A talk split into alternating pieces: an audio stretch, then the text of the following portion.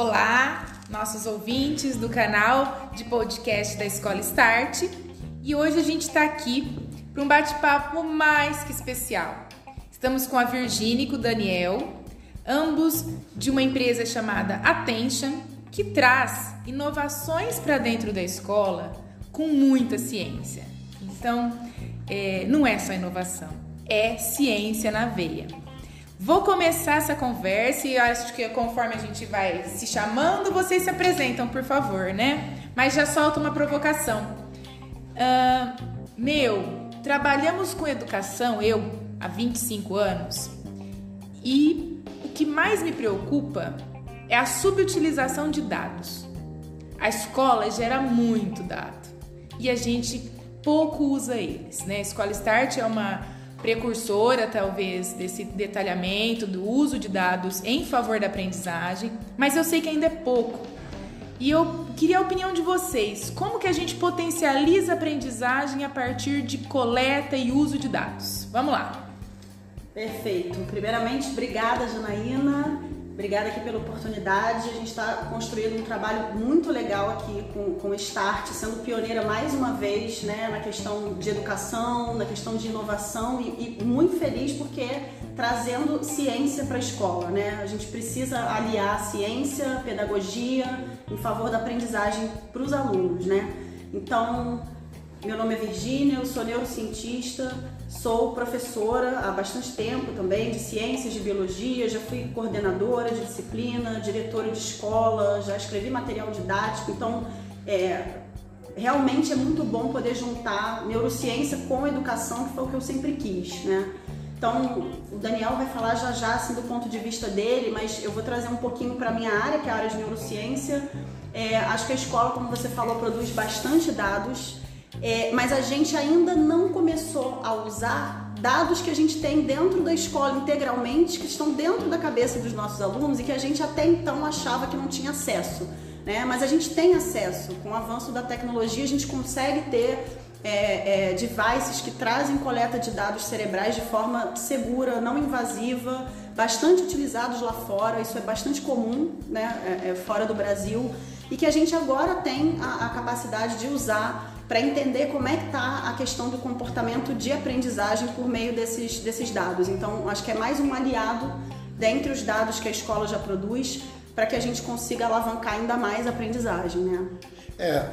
Olá, pessoal. Meu Daniel, trabalho na Attention, construindo a ferramenta para os professores, para os alunos.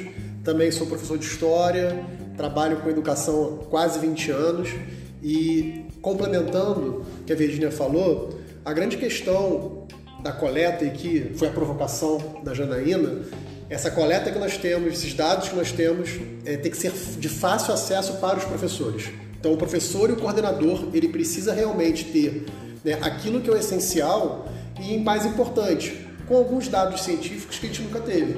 Então, claro que uma avaliação ela é importante, um julgamento profissional do professor, um olhar do professor é importante, mas vai ter realmente dados científicos que vão dar embasamento para essa turma. Só que eu não devo ter esses dados se eu não conseguir entregar para o professor e para a escola de uma forma que eu consiga ir na veia, eu consiga ir realmente onde está a questão, para de repente mudar um pouco né, as atividades é, pedagógicas, as metodologias, as estratégias que a escola tem. Então acho que por esse lado, de uma ferramenta simples e que o professor possa usar como aliado. A gente sabe que a carga do professor é muito pesada, a gente sabe que não é simples, né? professores têm uma vida, né? E, e a gente sabe bem disso, né? Então se a gente não entregar algo muito, muito rápido e fácil, eles precisam realmente entender que é um bom custo-benefício. Entendi. E Daniel, Virgínia, quando vocês falam do, do que né, a gente mapeia, o que, que dados a gente busca, eu trago uma, uma dor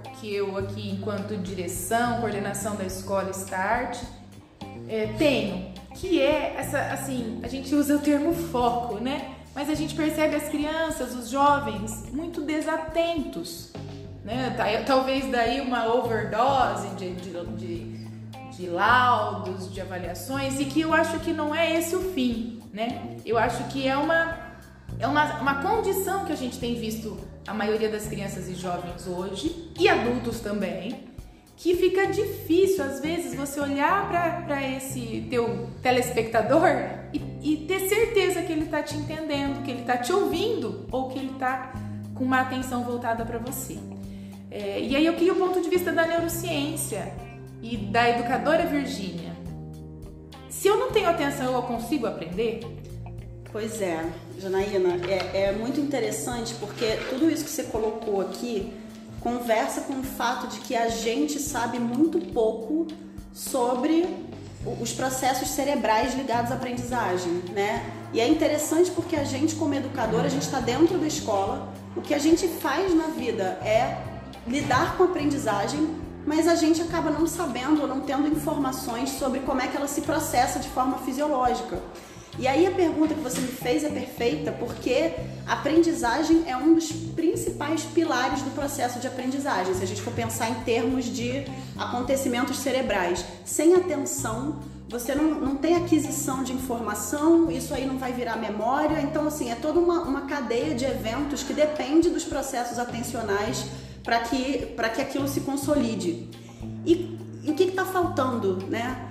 É, por outro lado, né, do, com relação ao que você falou sobre essa questão da falta de atenção, a gente tem questões relacionadas ao fato de que a atenção é uma coisa que você desenvolve né? E dependendo da faixa etária, essa atenção ela vai estar menos ou mais trabalhada, porque isso tem a ver com a faixa etária, tem a ver com processos de amadurecimento em áreas cerebrais específicas, que não estão amadurecidas completamente até certas idades. Então, tudo isso tinha que ser conhecimento da escola e do profissional de educação. Mas a neurociência ela está entrando e se misturando com a educação há muito pouco tempo. Então, frente a isso tudo, acho que um dos nossos objetivos é trazer esse conhecimento de como é que o cérebro aprende, porque isso precisa estar dentro da escola, e ajudar na, no entendimento dessas informações, trazendo metodologias e dados que facilitem a vida né, dos educadores em geral a lidar com essas crianças, com esses adolescentes, até nós mesmos adultos abarrotados num mundo lotado de informações. Então a gente não pode fazer essa análise sem olhar para o que está acontecendo fora, né? E num universo onde a gente tem informação infinita, né? Óbvio que isso mexe com os processos de atenção. Então a, a ideia é, é, começar a simplificar tudo isso e, e ter um olhar mais sensível para esses processos, né? E por isso que a, a ferramenta, né, o que a gente está trazendo a solução não é só para o professor. Então, como é que a gente vai trazer a motivação, atenção para esse aluno? Então, a gente tem também toda uma jornada para esse aluno com neurogames, então, para ajudar a complementar. Então, tem o lado do professor, tem a escola e tem esse aluno que precisa desenvolver novos comportamentos para que realmente ele esteja atento, né? esteja é, é, equilibrado né? para conseguir receber e desenvolver os seus conhecimentos. Perfeito. E eu vou deixar vocês com gostinho de quero mais, porque esse é o primeiro de uma sequência de podcast que nós faremos. Teremos mais dois, é, com esse mesmo tempo e com esse mesmo tema, tá? Então não percam os próximos. Obrigada, Virgínia. Obrigada, Daniela. Eu Valeu, obrigado, agradeço.